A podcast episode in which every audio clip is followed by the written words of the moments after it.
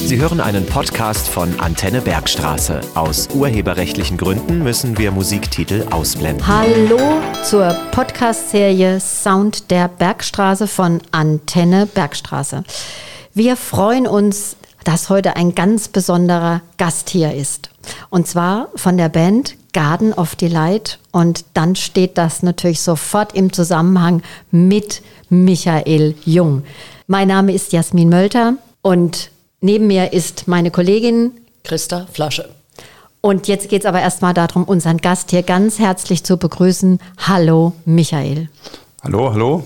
Schön, dass ich hier sein darf. Freut mich sehr. Antenne Bergstraße. Meine Wellenlänge. Tja, mehr als 400 eigene Songs auf CD, mehr als 40 CDs, Produ Produzent, Songwriter und Live-Musiker mit rund 2500 Konzerten. Dazu vier eigene Meerschweinchen. Von wem reden wir? Wir haben es schon verraten. Es ist Michael Jung mit seiner Irish Folk Gruppe Garden of Delight. Sie haben nicht nur regional, sondern auch international, überregional einige Auftritte gehabt im Laufe der Zeit und sich einen Namen gemacht. Seit rund zwei Jahrzehnten reisen die Musiker unter anderem nicht nur durch Deutschland. Auch Irland, Großbritannien und Holland sind ihre Ziele. Michael Jung konnte mit Garden of Delight seit Beginn eine beachtenswerte Zahl an Konzerten in seinem Tourkalender verbuchen. Garden of Delight, das ist an erster Stelle natürlich einmal Gründer Michael Jung.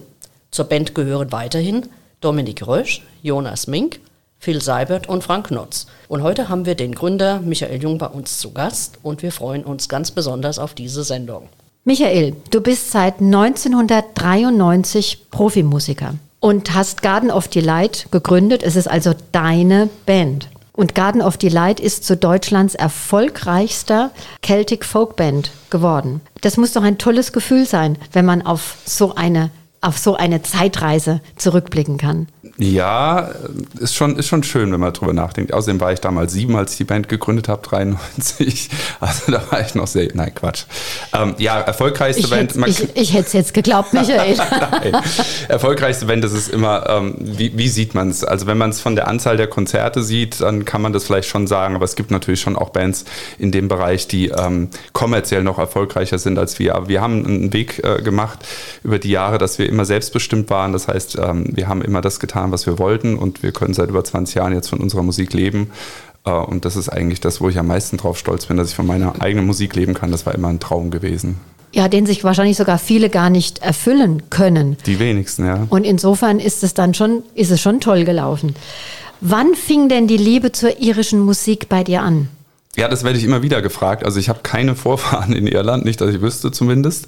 Ähm, ich komme eigentlich aus der Rockmusik, also als Jugendlicher habe ich in der ACDC Coverband gespielt und das war eigentlich meine Musik gewesen. Ähm, habe dann aber so zur Studentenzeit äh, Kontakt bekommen zu Bands wie den Pokes oder sowas, das ist so ein bisschen Irish Folk Punk und habe dann irgendwie festgestellt, das ist Musik, die, die geht mir irgendwie ziemlich nah und ähm, ja, und dann, als ich angefangen habe, selbst Lieder zu schreiben, dann habe ich dann relativ schnell gemerkt, dass ich eigentlich ähm, diese Einflüsse von dieser irischen Musik in meine ähm, Musik mit reingepackt habe. Und ähm, dann hat sich das immer weiterentwickelt. Also woher es genau kommt, kann ich nicht sagen. Es ist einfach eine tiefe Verbindung. Also wenn ich diese Musik höre, das bewegt was in mir, was sonst keine Musik kann. Und äh, dementsprechend ist es natürlich dann auch in meine Musik eingeflossen. Da hat es einfach irgendwann mal Zoom gemacht, ja? Genau das, so. Das ist dann wohl so. Genau so. Instrument. Michael, spielst du Gitarre?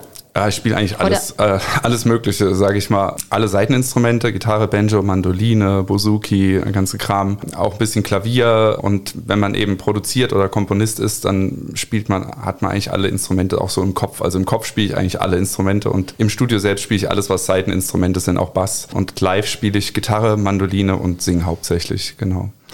Also gelernt habe ich Gitarre. Ich habe auch jahrelang als Gitarrenlehrer gearbeitet. Das war mein erster professioneller Beruf, als ich dann irgendwann gesagt habe, ich will es mal mit Musik hauptberuflich versuchen. Und da war ich eigentlich Seiteninstrumentlehrer. Also nicht nur Gitarre, sondern eben auch Mandoline, Banjo und so ein Kram.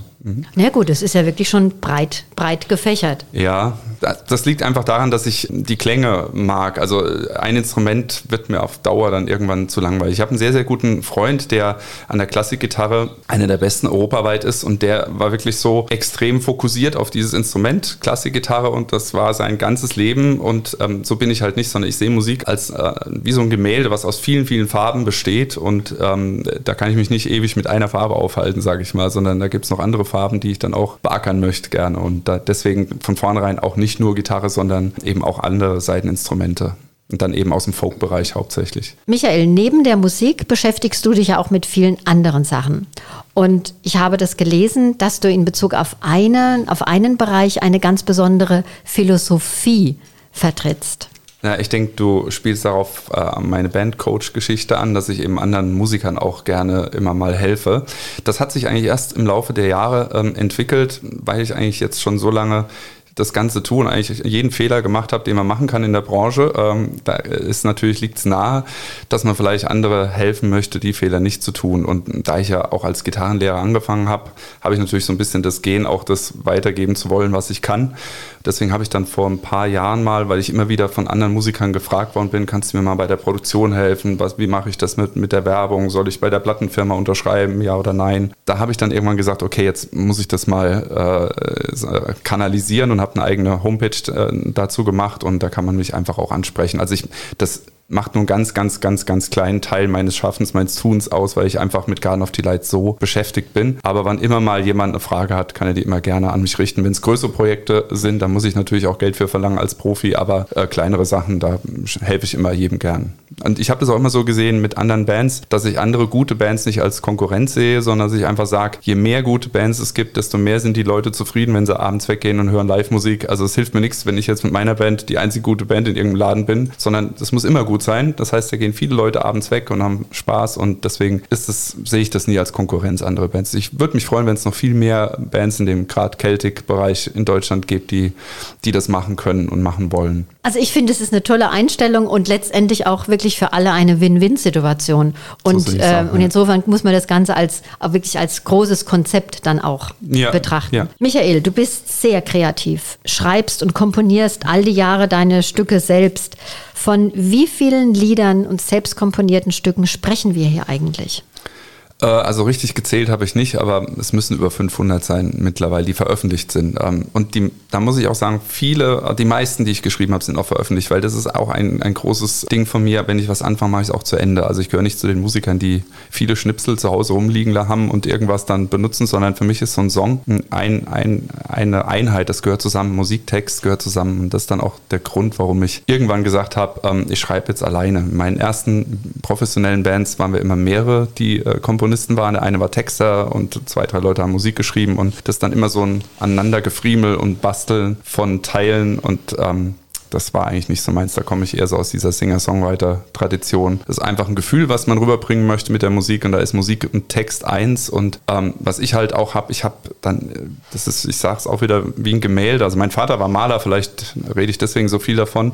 Ich habe kann überhaupt nicht zeichnen oder malen. Ähm, aber das ist wie ein Gemälde, was ich im Kopf habe. Wenn ich am Schreiben bin, ich habe zwar dann nur eine Akustikgitarre und ein bisschen Text, aber im Kopf habe ich eigentlich zehn Instrumente, die da irgendwas tun und dann wird das Ganze zusammengesetzt. Also ich bin als, das ist einfach komplett, was ich da so im Kopf habe und deswegen ist es für mich besser alleine zu schreiben. Es gibt andere, die äh, können es anders und ähm, ich habe dann irgendwann, seit ich jetzt Garden of Delight mache, schreibe ich das komplett alleine. Jetzt also seit ja, 23, 24 Jahren bin ich jetzt am alleine schreiben.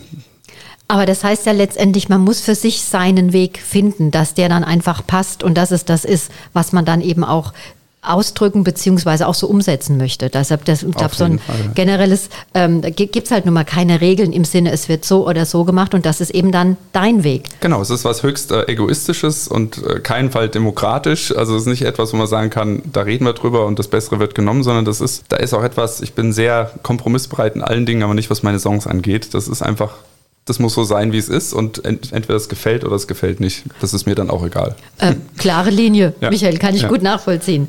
Das heißt, ähm, all das, was du machst und dann eben noch als Frontman vor der Band zu stehen, das heißt, das ist ja wirklich ein Leben für die Band, ein Leben für die Musik. Das nimmt ja auch enorm viel Zeit in Anspruch.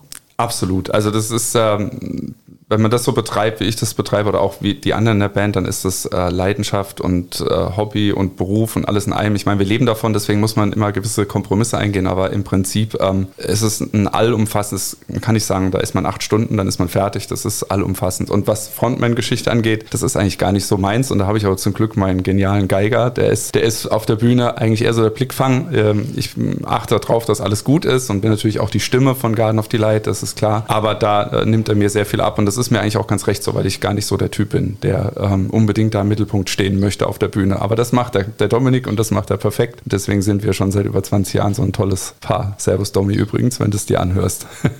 Ja, wir hatten ja schon ein bisschen darüber gesprochen, irische Musik, wie das so kam. Und ähm, wie oft wart ihr oder wie oft warst du in Großbritannien, Schottland und Irland schon unterwegs? Hm, Schottland noch nie, muss ich gleich dazu sagen. Das ist aber absolut auf der To-Do-Liste. Ähm, ich glaube, England, Irland so sechs, sieben Mal. Hm, es kommt auch daher, meine Frau, als sie kennengelernt habe, hat sie äh, damals in London gewohnt und ähm, da haben wir uns natürlich gegenseitig auch da besucht häufiger mal und da habe ich auch von London aus unsere Irland-Tour geplant, die wir 2.1, glaube ich, gemacht hatten mit der Band. Und das waren acht Konzerte in acht Tagen, also eine komplette Reise nur, äh, nur gespielt. Hm, und ja, ich glaube so sechs, sieben Mal müsste etwa hinkommen. Und eine sehr, sehr große Reise haben wir gemacht in Irland äh, über vier Wochen. Hm, da habe ich auch im Moment so eine kleine Fotoserie bei uns auf äh, der Band Facebook-Seite, wo wir sehr, sehr viele Bilder aus dieser Reise äh, eingestellt haben, weil wir uns da mal einfach wirklich Zeit gelassen haben. Also nicht nur so das gemacht, was jeder sich anschaut, sondern mal ein bisschen ein paar andere Wege fahren und äh, sehr viel Zeit für, fürs Fotografieren genommen. Und da sind ein paar ganz schöne Bilder entstanden. Und war das dann auch oft gekoppelt mit Konzerten, die ihr dort gegeben habt? Das heißt nur einmal, nur auf dieser Tour. Ansonsten war ich immer privat da. Äh, einmal in England. Das auch eine, war auch eine witzige Geschichte.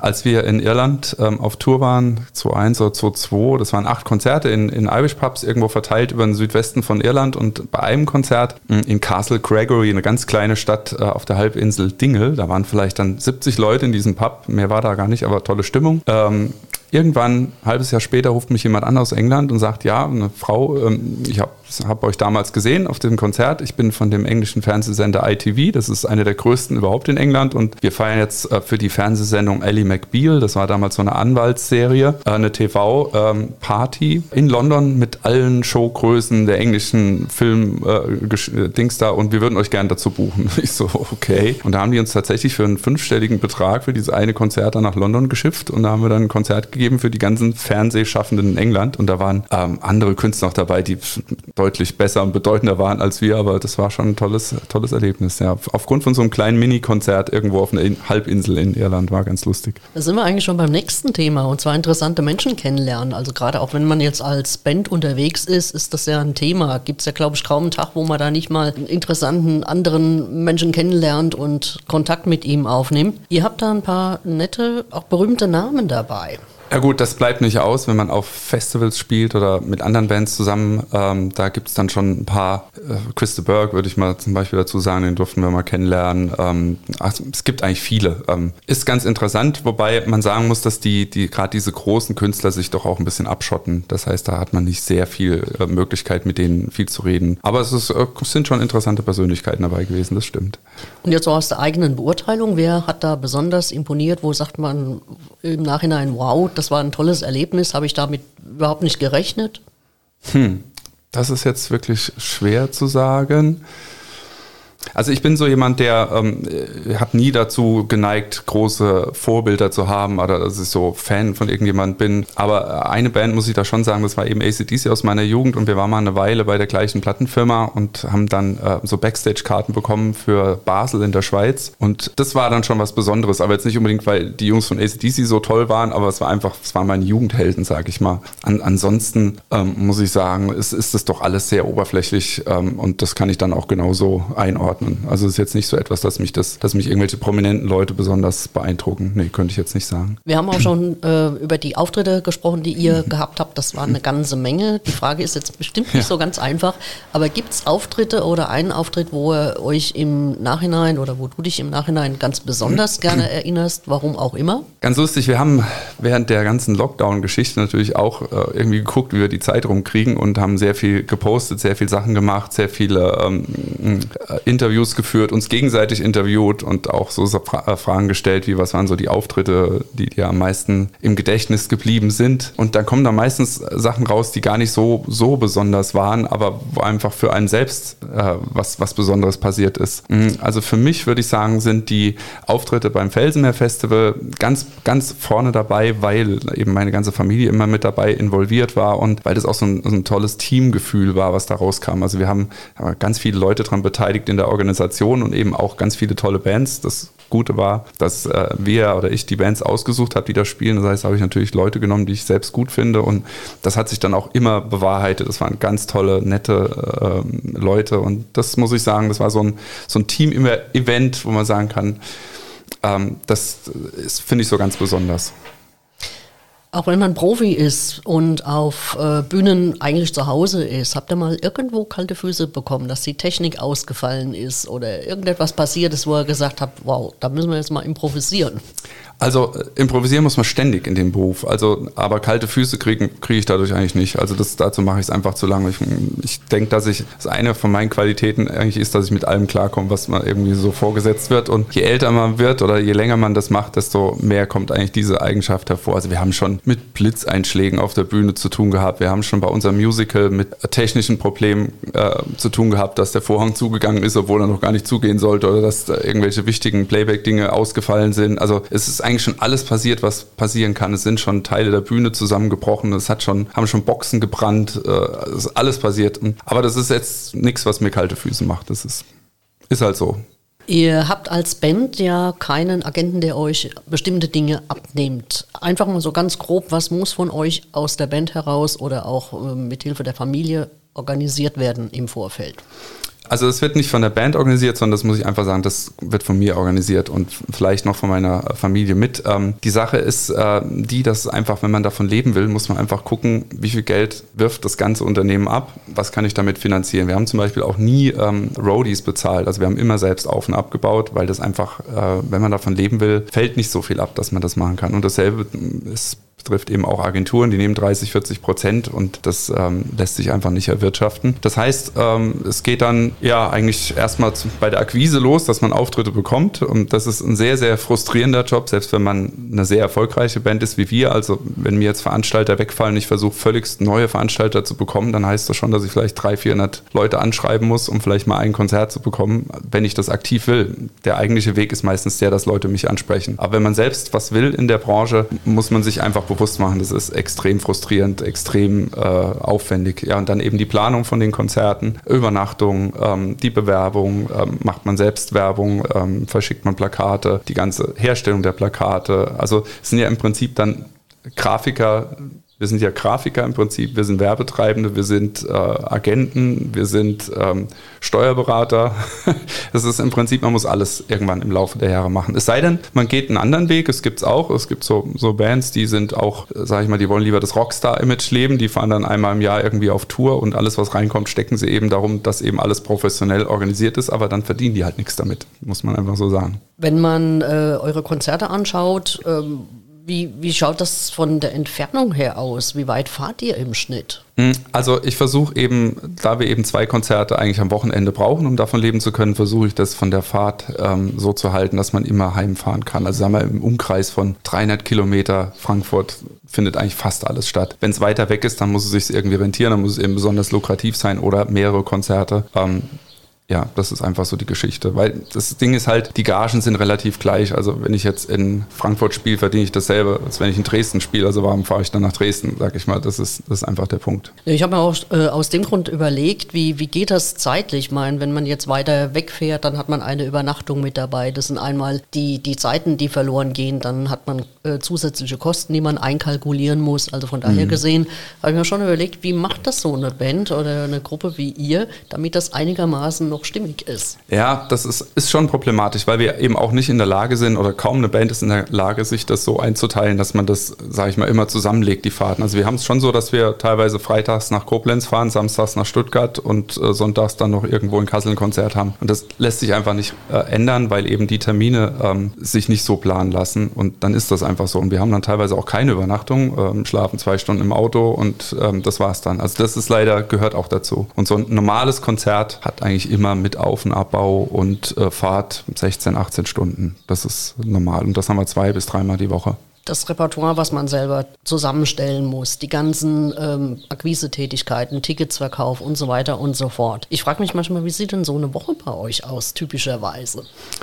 Ja, ähm, Seitdem wir das Felsenmeer-Festival nicht mehr machen und auch die Musicals nicht mehr machen, haben wir zumindest mit Ticketverkäufen gar nichts mehr zu tun. Ähm, als das noch der Fall war, da war eigentlich wirklich ähm, auch in der Woche sehr viel zu tun, was solche Sachen angeht. Tickets verschicken, äh, Bankeingänge prüfen und so weiter und so fort. Das fällt eigentlich jetzt weg, weil das wollen wir eigentlich nicht mehr, sondern wir werden nur noch gebucht. Das heißt, in der Woche fallen jetzt eigentlich nur noch die Dinge an, ähm, die mit dem Studio oder mit äh, Aufnahmen äh, zu tun haben. Und das ist aber eigentlich ein Prozess, der permanent läuft. Also wir bringen mindestens ein Album pro Jahr raus und ähm, das ist ja im eigenen Tonstudio aufgenommen und circa ein halbes Jahr dauert äh, die Aufnahme und äh, für so ein Album. Das heißt, in den Zeiten, wo ich aufnehme am Album, kann man von ausgehen, dass ich dann von Montag bis Donnerstag jeden Tag sechs, sieben Stunden allein irgendwo im Studio beschäftigt bin. Und das geht eben über ein halbes Jahr.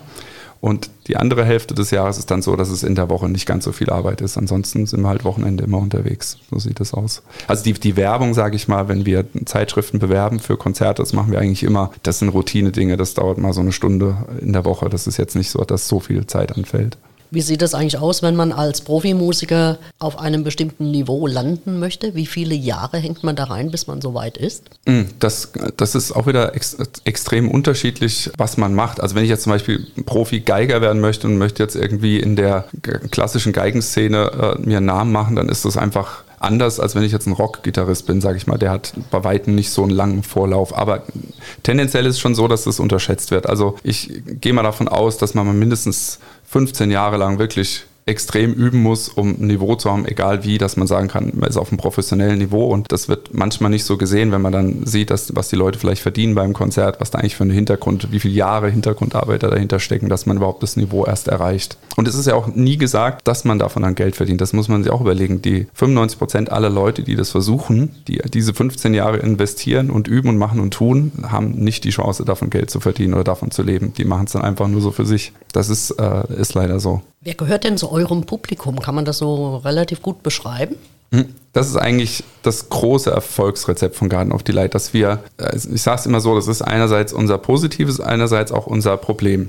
Wir lassen uns nicht so fassen. Also unser Publikum ist jetzt nicht ähm, so ein Spartenpublikum, dass man sagen kann, wir sind jetzt eine reine Folkband und unser Publikum ist ein Folkpublikum, sondern wir sind eine Band, die eigentlich Pop- und Rockmusik macht mit vielen Folk-Elementen und dementsprechend ist unser Publikum auch komplett zwischen 12 und 70, ähm, vom Hells Angels Rocker bis zum Gotha Versicherungsvertreter, sage ich mal. Also ähm, ist alles, alles drin. Und das ist halt der Vorteil, dass wir so eine breite Spanne am Publikum haben, dass wir, egal wo wir spielen mit der Musik, auch wenn man uns nicht kennt, das funktioniert. Das ist Musik, die geht in die Beine. Das ist das Irische liegt den Deutschen irgendwie im Blut. Das ist so, es gibt kaum einen, der irgendwie sagt, das finde ich doof. Also das ist wirklich so. Und das, und das Problem dabei ist aber, dass eben die Presse ist meistens immer so nach Sparten sortiert. Also sage ich mal, die Presse, die jetzt so Folk-Musikzeitschriften, sage ich mal, für die sind wir viel zu poppig und viel zu rockig. Dann, das ist schon nicht mehr traditionell genug, was wir machen, sage ich mal, dann schreiben die nicht über uns. Ähm, das ist so das Problem. Man, die, äh, die Öffentlichkeit und die Presse denkt öfters so in Sparten und da wir da nicht ganz reinpassen, haben wir da, sage ich mal, nicht das Echo, was wir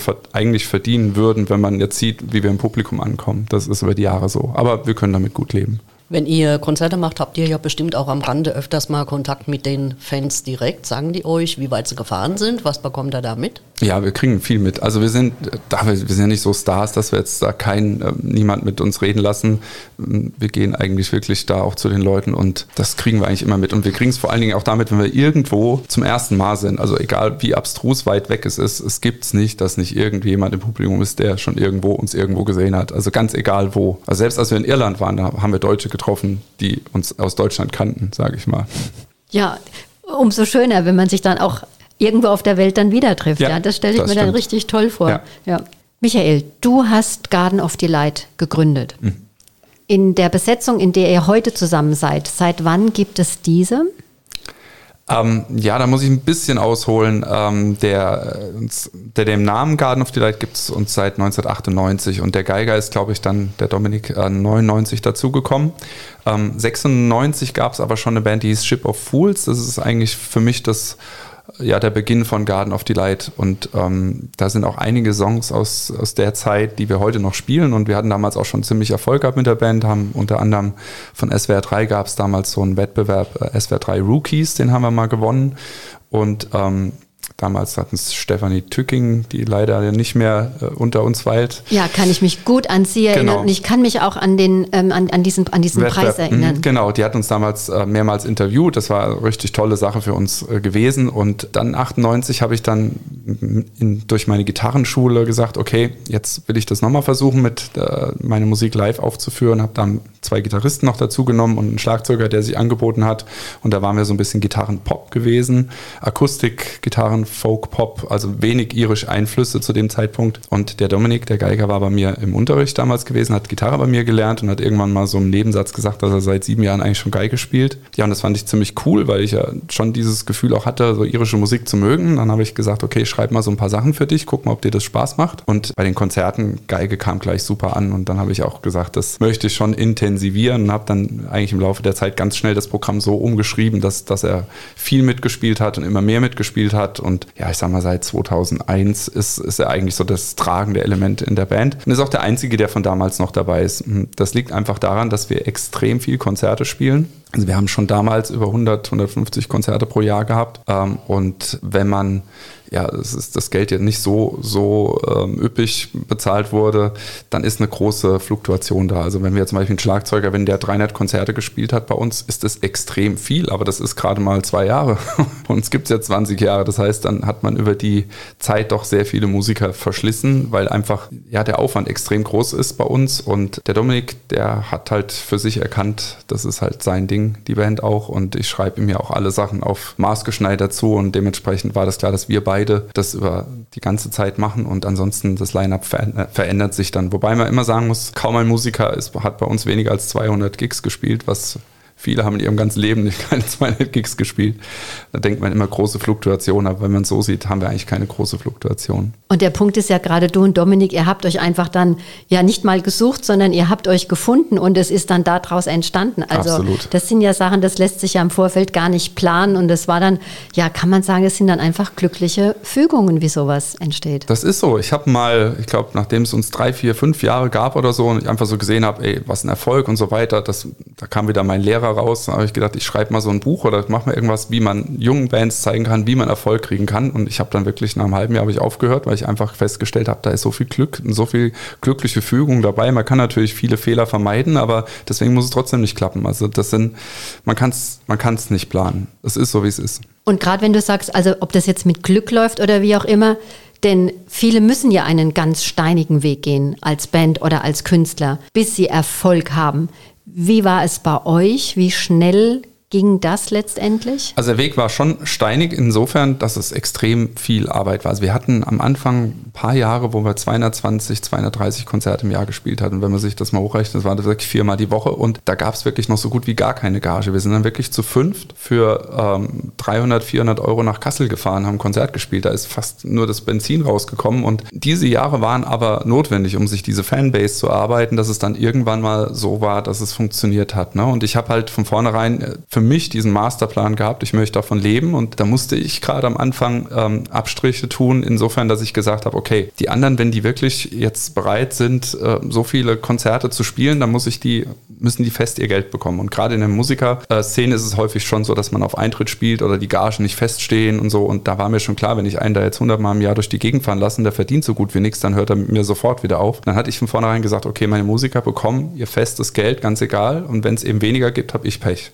Und das heißt, die hatten von vornherein immer ihr festes Geld gehabt und deswegen haben die dann auch relativ lange alle mitgemacht und das hat uns dann eben am Anfang die Möglichkeit gegeben, so eine Fanbase aufzubauen. Also ich habe die ersten paar Jahre kaum was verdient an der Band. Ähm, da habe ich fast nur von meinem Gitarrenunterricht gelebt und das hat sich dann aber später ausgezahlt.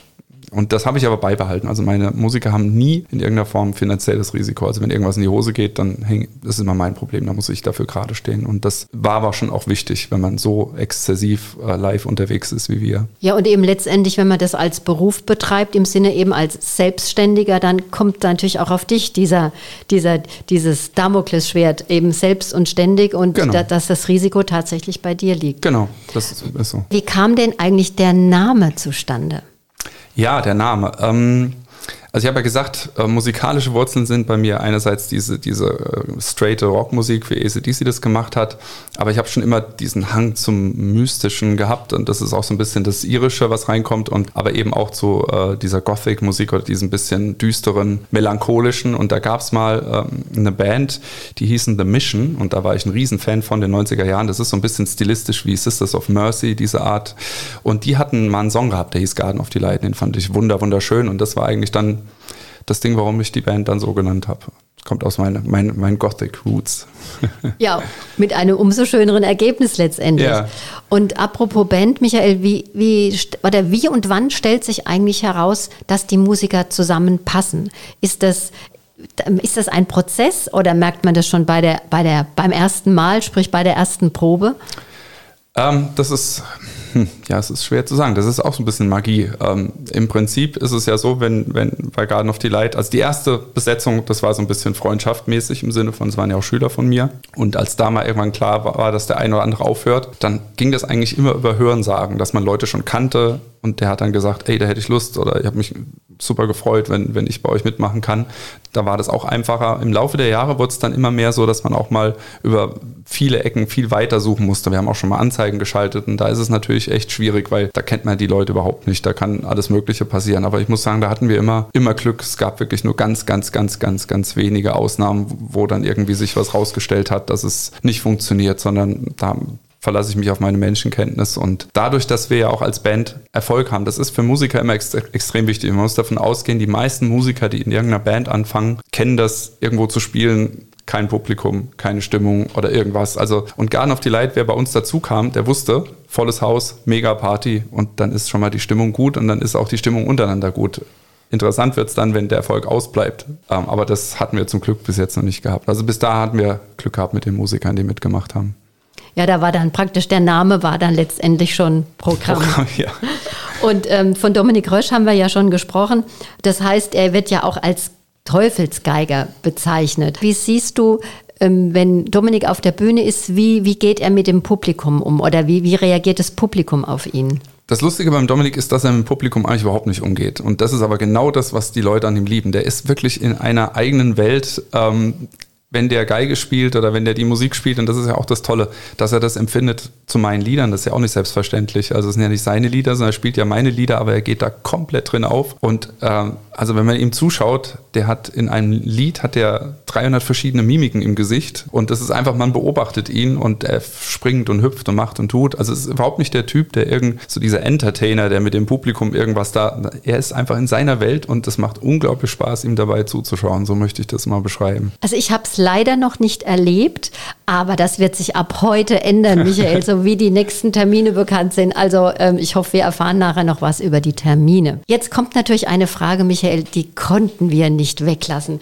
Christa und ich, wir haben da, wir waren uns da sofort einig. Denn ihr seid ja bei euren Konzerten auch ähm, in entsprechender Kleidung unterwegs. Ich weiß schon noch, was es hinaus Ach, das freut mich aber sehr, Michael. Das heißt, wer trägt Kilt? Also im Moment trägt der Dominik immer Kilt. Das macht er schon seit Ewigkeiten. Ich trage momentan mal keinen, aber das wird sich auch mal wieder ändern. Ähm, aber im Moment nicht, nee. Hm? Und ich kann mir jetzt vorstellen, dass viele denken, ja, wann kommt denn jetzt noch die andere Frage? Die andere Frage kann ich gleich beantworten. Ich also danke wir sind, dir. Wir sind keine Originalschotten. Und die Originalschotten haben ja nichts drunter. Wir haben natürlich was drunter. Viel zu gefährlich in unserem Job. Das geht nicht. Also, äh, Safety First. Safety First, genau. Kann man gut verstehen.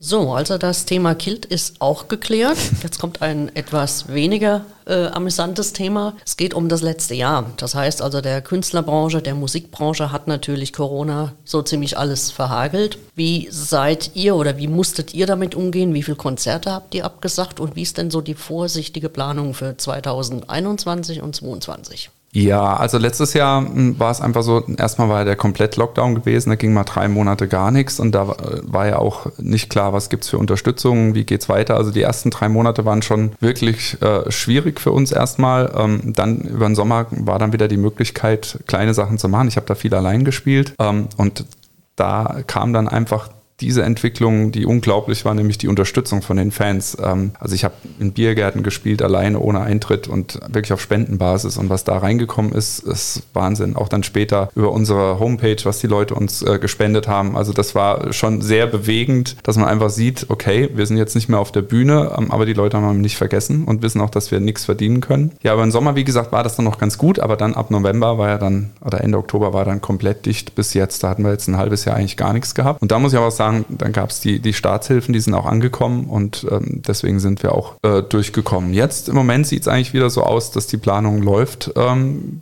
als also wie normal im Prinzip. Das heißt, wir haben jetzt ab ab jetzt ähm, jedes Wochenende wieder zwei Konzerte, wobei das immer alles abhängig ist von dem, was passiert. Also wenn sich die Situation verändert, dann ist das einfach so mit den Veranstaltern, dann sagen wir es ab und kriegen wir auch keine Ausfallsentschädigung oder so. Das, das gibt es jetzt nicht. Also insofern sind wir über das Jahr gekommen mit Hilfe von Staatshilfen und Spenden der Fans und jetzt hoffen wir, dass es wieder weitergeht.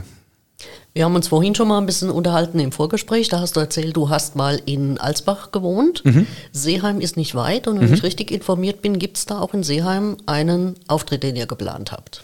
Ja, im Seeheim Biergarten, genau. Das äh, war letztes Jahr im Sommer das erste Mal, ähm, der heißt glaube ich Waldgarten, Seeheimer Waldgarten, genau. Das war das letzte Jahr das erste Mal, dass ähm, die Betreiberin dort uns die Möglichkeit gegeben hat zu spielen und da haben wir glaube ich zwei, drei Mal über den Sommer gespielt und das haben wir jetzt dieses Jahr weiter ähm, so gemacht. Die Sache ist halt die, dass im Sommer die Großveranstaltungen alle noch abgesagt sind. Das heißt also, die Festivals oder größeren Stadtfeste, wo es dann auch die großen Festgaragen gibt, die gibt es nicht. Das heißt, in dem Sommer können wir auch nochmal auf dieser Basis einfach mit Spenden irgendwo im Biergarten spielen, bevor wir eben gar nichts haben. Und das hat sich eigentlich schon auch rentiert, weil die Leute sind wirklich bereit, für Musik da was zu bezahlen. Ist auch wirklich interessant. Also, wenn man jetzt sagen würde, es kostet 10 Euro Eintritt, dann wird keiner reingehen. Das, das, ich weiß, dass es so ist. Wenn man sagt, es kostet nichts, spendet was, dann schmeißt fast jeder 10 Euro rein in die Spendenbox. Das ist eine ganz interessante Sache. Also, ähm, deswegen haben wir dieses Jahr wieder drei Konzerte dort geplant und freuen wir uns auch schon. Ich habe äh, auf eurer Homepage gelesen, äh, ihr habt oder du hast im Sommer ein ähm, spezielles Album gemacht, also in dieser sauren Gurkenzeit, wo mhm. also im Prinzip nichts äh, lief, was öffentliche Konzerte betrifft. Äh, Samhain When Summer Ends vom Titel her. Mhm. Kannst du es ein bisschen beschreiben, um was es da geht? Mhm. Ich habe sogar zwei Alben gemacht. Und zwar, da gab es vorher direkt in der ersten Lockdown-Zeit das Album Campfire. Und zwar war für mich klar, einfach ähm, von der Pandemie-Entwicklung her, dass diese großen Konzerte erstmal nicht stattfinden werden. Und ich meine, ich muss davon leben, ich mache das hauptberuflich. Und da habe ich natürlich gedacht, okay, da muss ich jetzt vielleicht alleine oder auch zu zweit nur kleinere Konzerte, sehr viel akustischer, vor 30, 40, 50 Leuten auch mal spielen. Und da habe ich dieses Album geschrieben, Campfire. Mm, das sind halt wirklich sehr folkige Songs, die man auch wirklich, die ich alleine spielen konnte. Und dann im Herbst kam dann das äh, andere Album Samhain, When Summer Ends. Ich, mein, ich hatte natürlich auch mehr Zeit als normal. Normal mache ich ein Album pro Jahr und jetzt, wenn man keine Konzerte spielt,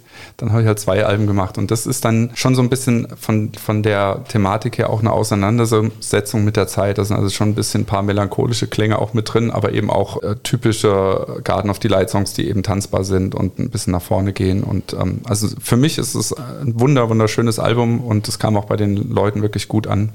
Um, ähm, und es wirklich hätte es so nicht gegeben, wenn es die Pandemie nicht äh, gegeben hätte oder geben würde. Du hast noch etwas gemacht und zwar einen Song mit deiner Tochter zusammen. Ihr habt im Duett gesungen, Fly Away. Mhm. Hat sie gesagt, sie möchte das machen oder äh, hast du sie angesprochen? Wie lief das?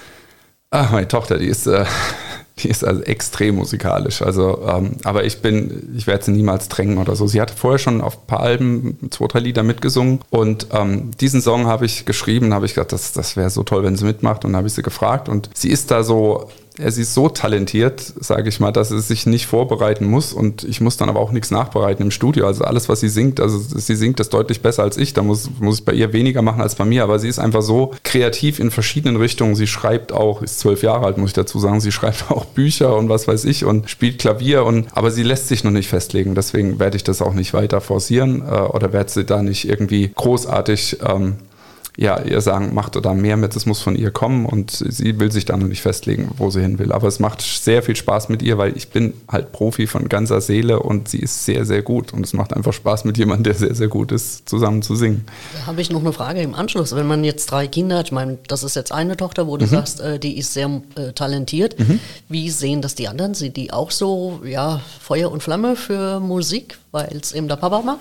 Äh, nee, überhaupt nicht. Also alle drei, auch die, äh, die Stella wird jetzt niemals, äh, glaube ich, in dem Beruf Musik gehen wollen, weil sie eben auch sehen, wie schwer es ist. Also das glaube ich nicht so dieses klassische. Und die Jungs, ähm, meine zwei Söhne, sind totale Sportler. Also die, die gehen komplett in eine andere Richtung. Also die sind, die haben mit Musik nichts zu tun. Mein ältester Sohn, der hat damals auch Schlagzeug gespielt, der war auch sehr talentiert, aber hat dann irgendwann sich auch für den Sport entschieden. Sind beides Fußballer. Der mittlere spielt sogar bei Darmstadt 98, also der ist richtig im Fußball-Business schon drin fast. Und also die haben mit Musik nur als Konsument zu tun. Michael, es überspringt immer eine Generation. Ja. Freu dich auf deine Enkelchen, da sieht es vielleicht nochmal anders aus. Das kann, das kann so sein, ja. Ja, neben Garden of Delight, Michael, bist du ja noch mit anderen Side-Projekten beschäftigt. Welche sind das? Ähm, ja, neben Garden of Delight, aber auch mit Garden of Delight ist natürlich so als, als Künstler, ähm, also für mich ist es undenkbar, irgendwie 20 Jahre immer genau das Gleiche zu machen. Das ist äh, zu wenig. Da habe ich noch zu viele andere Ideen im Kopf. Ähm, da gab es zum Beispiel oder gibt es aktuell auch noch ein, ein, anderes Bandprojekt, das heißt Keltenherz. Das ist ein bisschen Gothic, Mittelalter angehaucht, hm, aber auch nie gedacht, das groß live aufzuführen. Da bringe ich alle paar Jahre mal ein Album raus, ähm, weil ich einfach die Musik mag. Und wir haben zu unserem tausendsten Konzert, das war glaube ich 2006, in Bensheim in der Weststadthalle ist äh, Keltenherz auch mal aufgetreten als Band, aber das ist eine einmalige äh, Sache gewesen. Dann habe ich, äh, ähm, was habe ich noch gemacht? Ah ja, mit einem sehr, sehr guten, äh, einem der besten Dudelsackspieler Deutschlands, ähm, habe ich mal so ein Projekt Avalon heißt das, ein Album gemacht. Und dann gab es auch mit Garden of Delight ähm, immer Projekte, so besondere Bühnenshows. Also wir hatten zum einen das Musical Finnegan und der Kobold und der Elfenprinz, was eigentlich so das erfolgreichste ist, was ich je gemacht habe. Und dann später noch die Piratenshow Blackbeard. Das sind immer so Dinge, wo ich dann sage, okay, da will ich mal ein bisschen mehr machen als nur Songs schreiben, sondern so ein ganzes Konzept auf die Bühne bringen. Und das macht man dann ein, zwei Jahre. Das ist halt immer sehr aufwendig, muss man immer besonders bewerben, hat mehr Musiker auf der Bühne. Das heißt, es sind nicht Dinge, die ewig weiterlaufen können. Ähm, ja, das sind so die, die Side-Projekte, die mir jetzt so einfallen. Was ist denn eigentlich aus dem Felsenmeer-Festival geworden? Das Felsenmeer-Festival bei uns ähm, äh, genau, in Lautertal. Also haben wir dreimal ähm, äh, aufgeführt.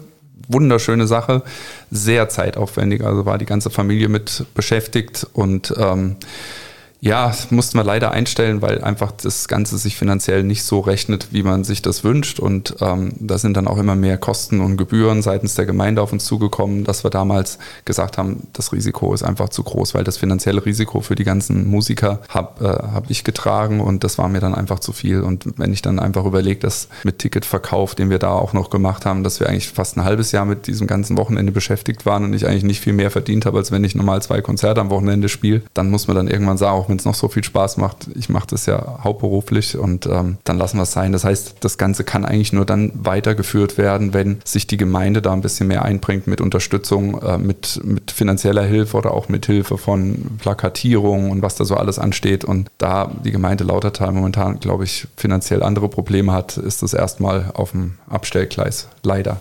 Gut, Probleme ist, ist die eine Seite, aber es gibt natürlich auch die Seite der Lösung. Und vielleicht hört es jetzt jemand ähm, aus der Gemeinde, ob man das Ganze sich nicht nochmal überdenken sollte, denn ich glaube, wir haben es doch jetzt alle erlebt während dieser letzten nahezu anderthalb Jahre. Was ist, wenn die Kultur fehlt, wenn mhm. so etwas fehlt und wenn so etwas vor der Haustür liegt? Also ich kann jetzt ehrlich gesagt im ersten Moment nur den Kopf schütteln, aber klar, es sind manchmal Entscheidungen, die fallen in einem Moment. Jetzt ist einfach eine andere Zeit.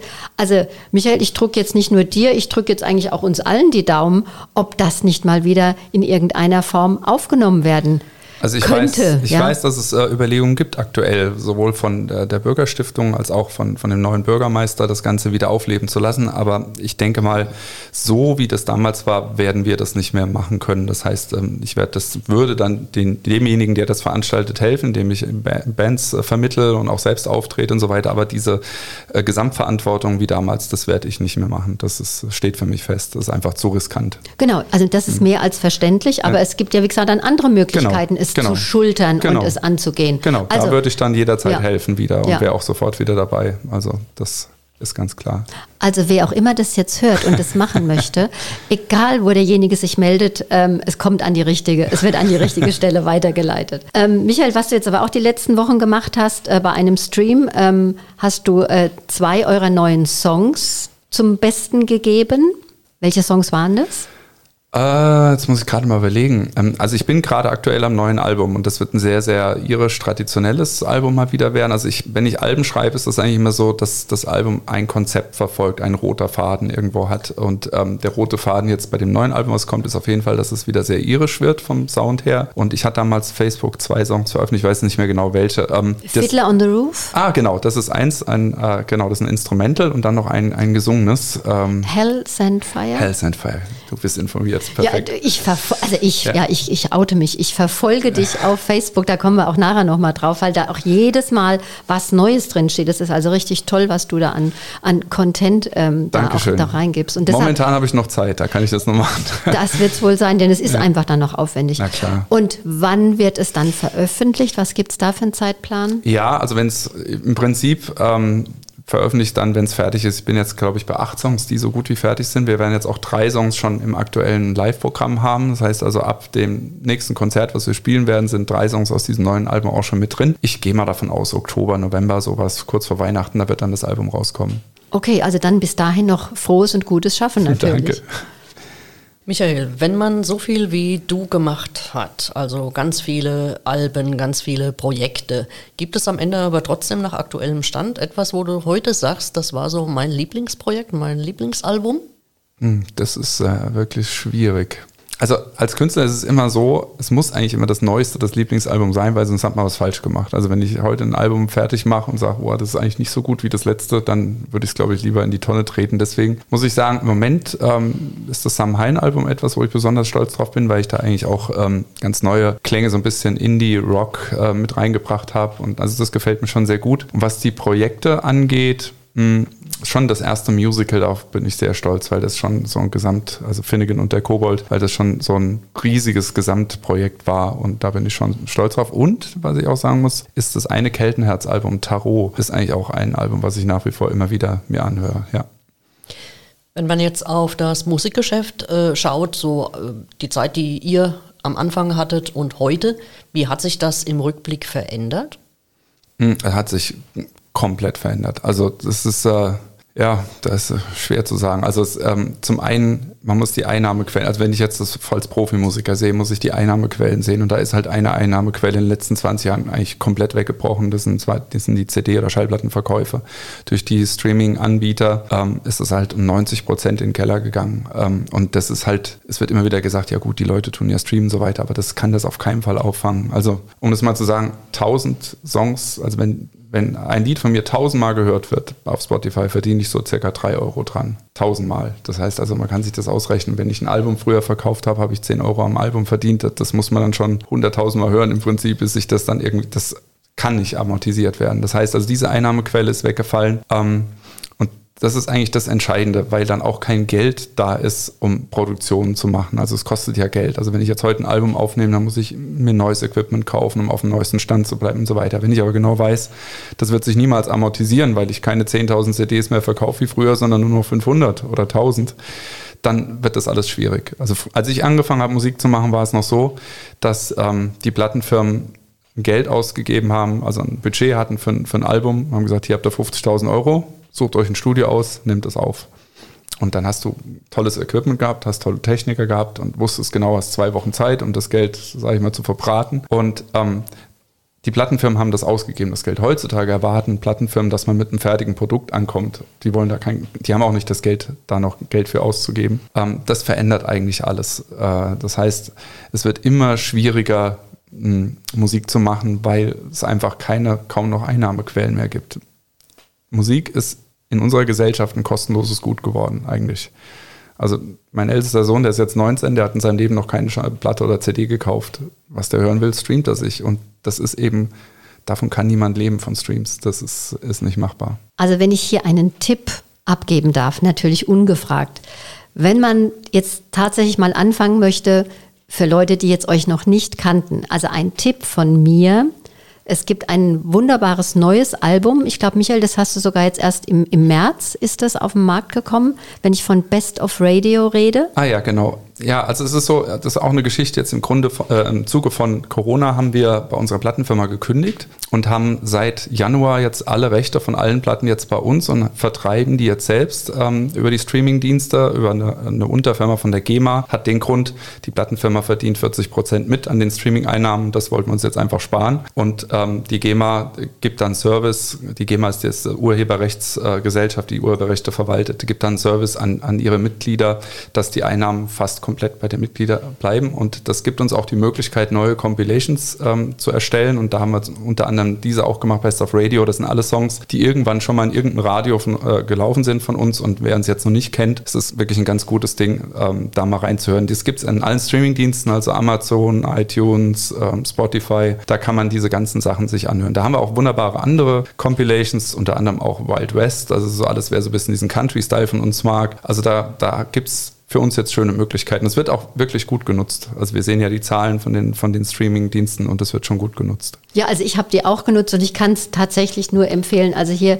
hier lief jetzt wirklich die letzten, die letzten drei Tage lief Garden Delight rauf und runter und es hat wirklich, es hat wirklich Spaß gemacht. Also insofern ähm, war das eine tolle, war das eine tolle Idee von euch, ja.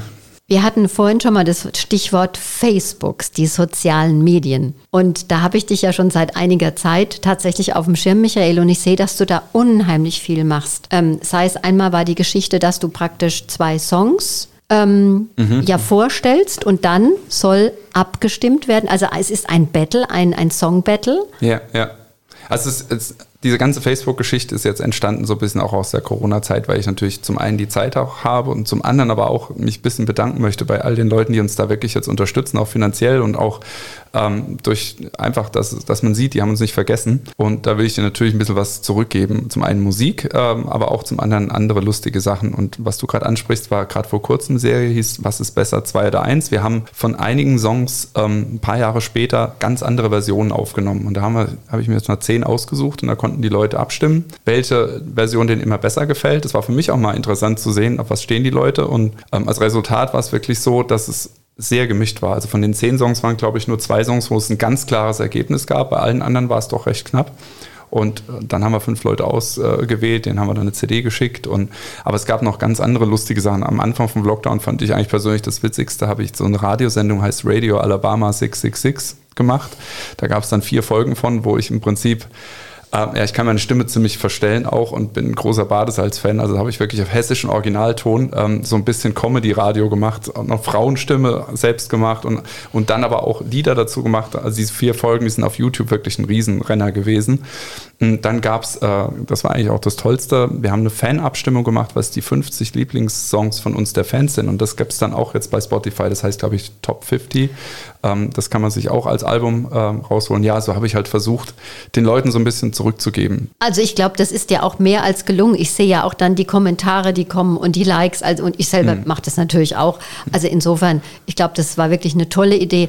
Auch, auch die Bilderserie, die Fotoserie, mhm, die, du, die, du, ne? gestartet ja, hast, ja. Praktisch mit der von der Folge 1. Ja. Ähm, tolle Fotos, so sind auch die Kommentare.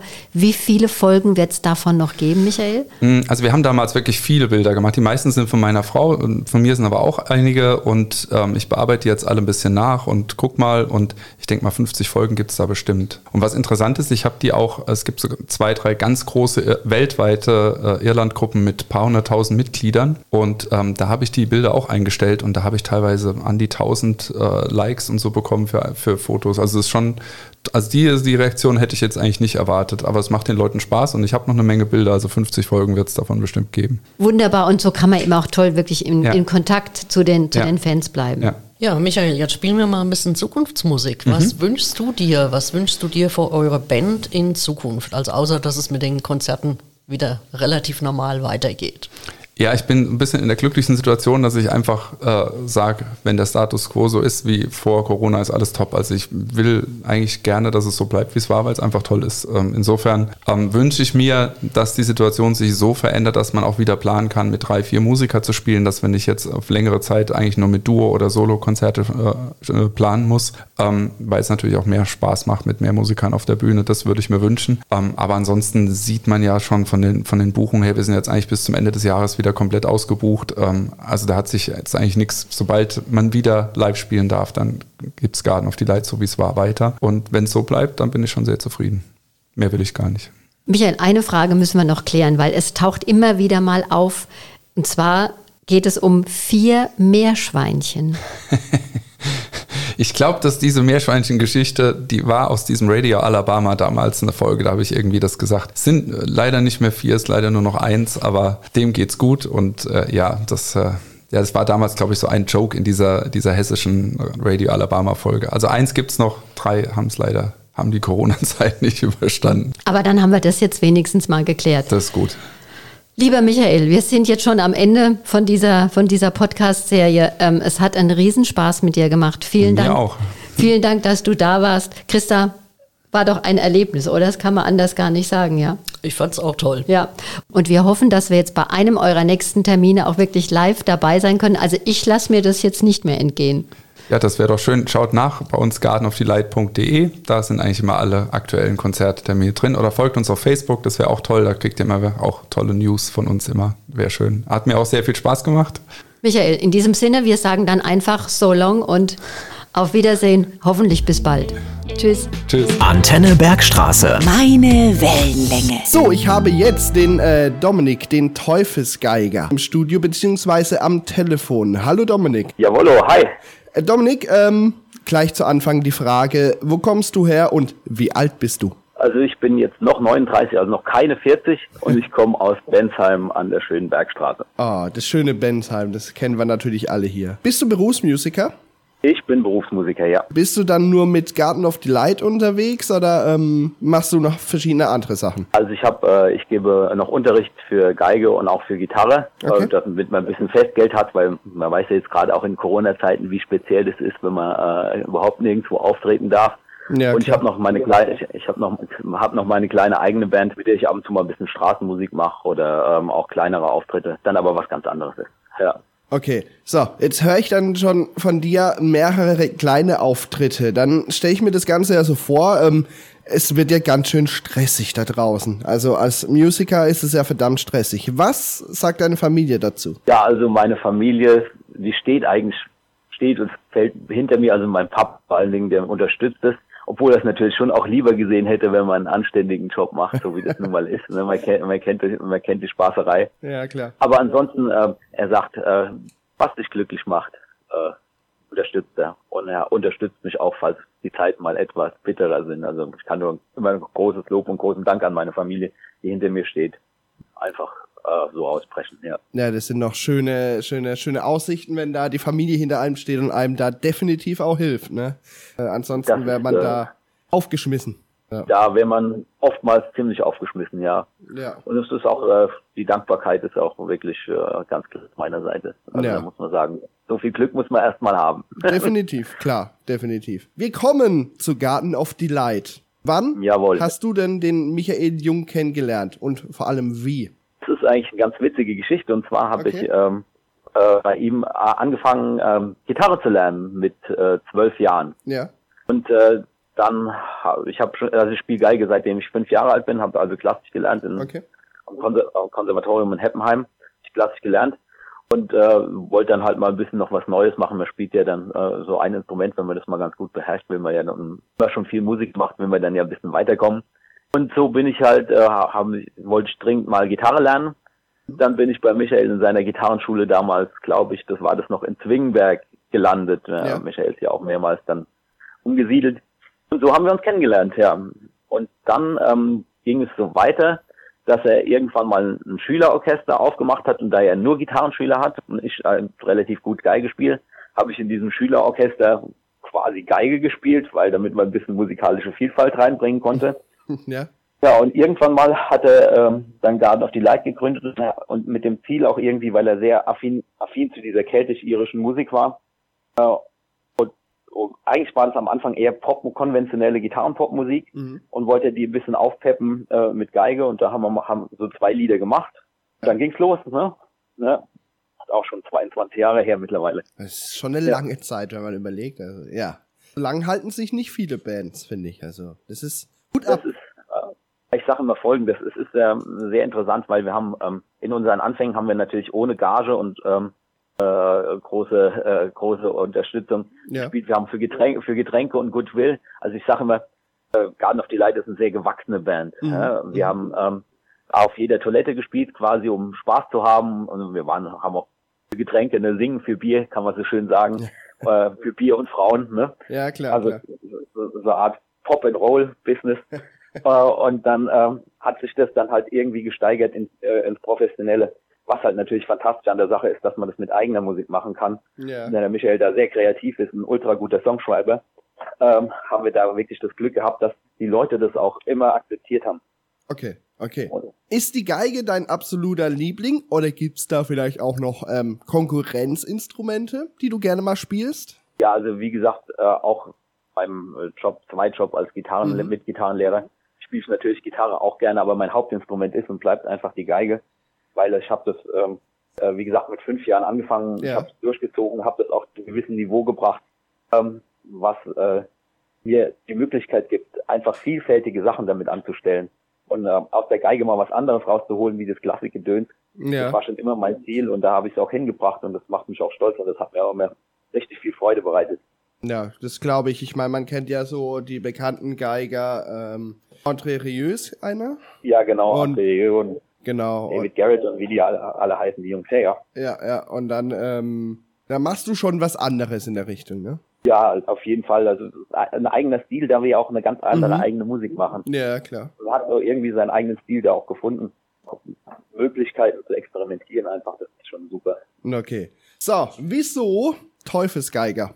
Ähm, weil ich, äh, sag mal so, die Geige etwas anders auf der Bühne interpretiere, weil ich Okay. doch ab und zu mal, also man sieht mir an, dass ich äh, die Geige mit ganzem Körper einsetze. Ich springe ab und zu mal auf Tischen rum beim Geige spielen oder kletter Wände hoch, habe mich auch schon mal vom Kran hochziehen lassen und habe am Kran Geige gespielt.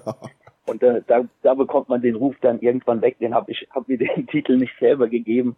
Ähm, ich kann ich kann nicht stillstehen beim Geigespielen. Also ich mache dann ab und zu mal Luftsprünge beim Spielen und so. Das ist, daher kommt das wahrscheinlich.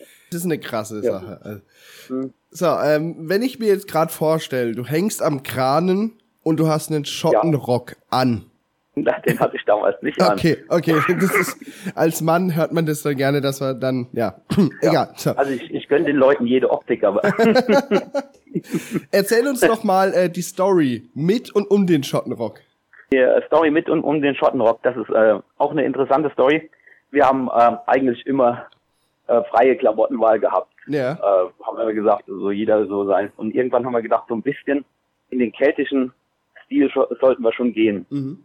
Und äh, da ist natürlich äh, ein Schottenrock was sehr, sehr Feines auf der einen Seite, weil es einmal identifiziert eigentlich mit Schottland, aber auch mit der mit dem ganzen äh, keltisch-irischen und äh, mit dem mit diesem ganzen Flair.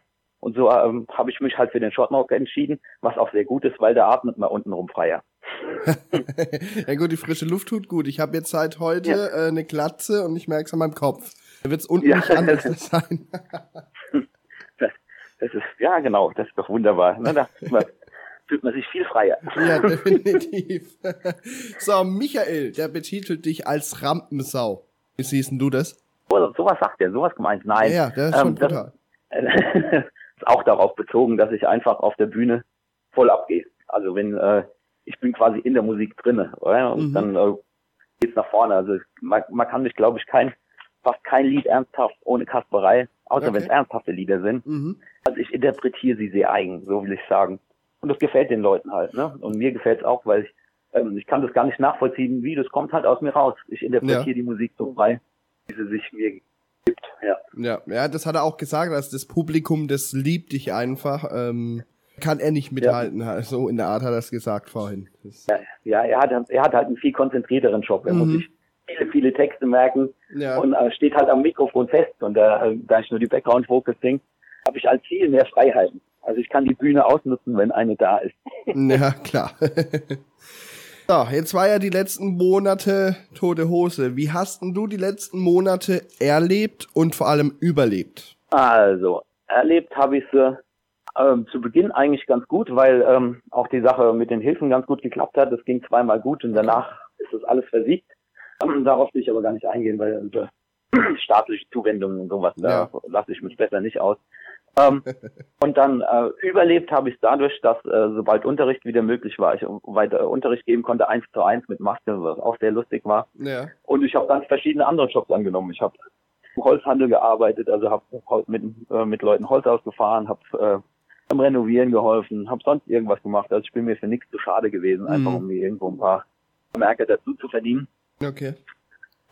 Äh, ja, und ansonsten, wie gesagt, auch die Unterstützung von der Familie war auch da, falls mal irgendwie wirklich Not am Mann war. Das, war wirklich schon Okay. in Ordnung. Ja, also du bist dann auch ein bisschen handwerklich begabt, nehme ich an, wenn du. Ähm Nö. Nö, gut. Über, überhaupt nicht, aber ich kann tragen und ich, äh, äh, und ich kann, äh, ich kann schleppen und ich lerne relativ schnell, sag Okay. ich immer. Okay, ja, Ja. gut, das, das hilft ja auch dann.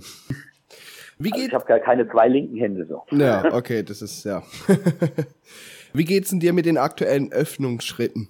Wie siehst du, Ähm, in, ja, wie sieht es aus? Wie, wie fühlst du dich damit? Ja. Persönlich äh, geht's zu langsam Okay.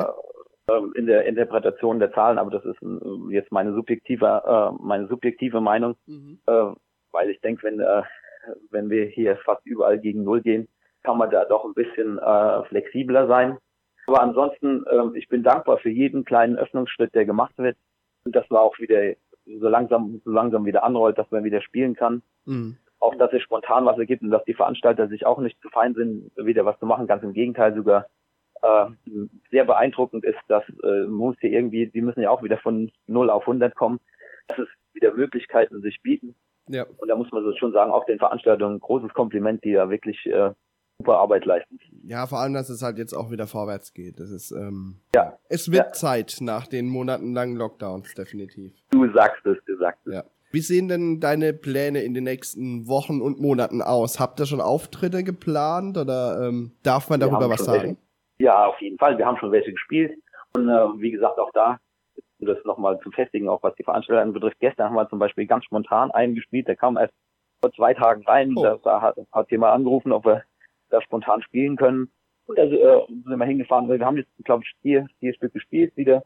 Okay. Und der Kalender sieht wieder relativ sogar normal aus. Das hat sich relativ normalisiert. Ja? Ah, das ist Also es geht jetzt einen, ja. zügig los mit der Öffnung. ja. Lieber Dominik, ähm, das war's Ja, schon. voll.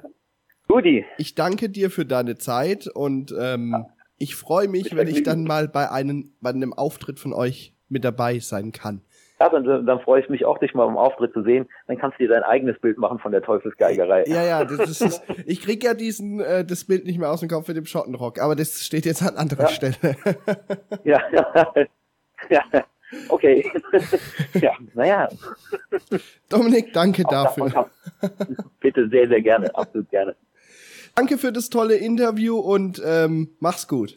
Auch mit Vergnügen. Ja. Danke, Und ciao. Schönes Wochenende. Ciao. Dir auch, ciao. Sie hörten einen Podcast von Antenne Bergstraße. Weitere Sendungen und Beiträge zum jederzeit hören auf antennebergstraße.de.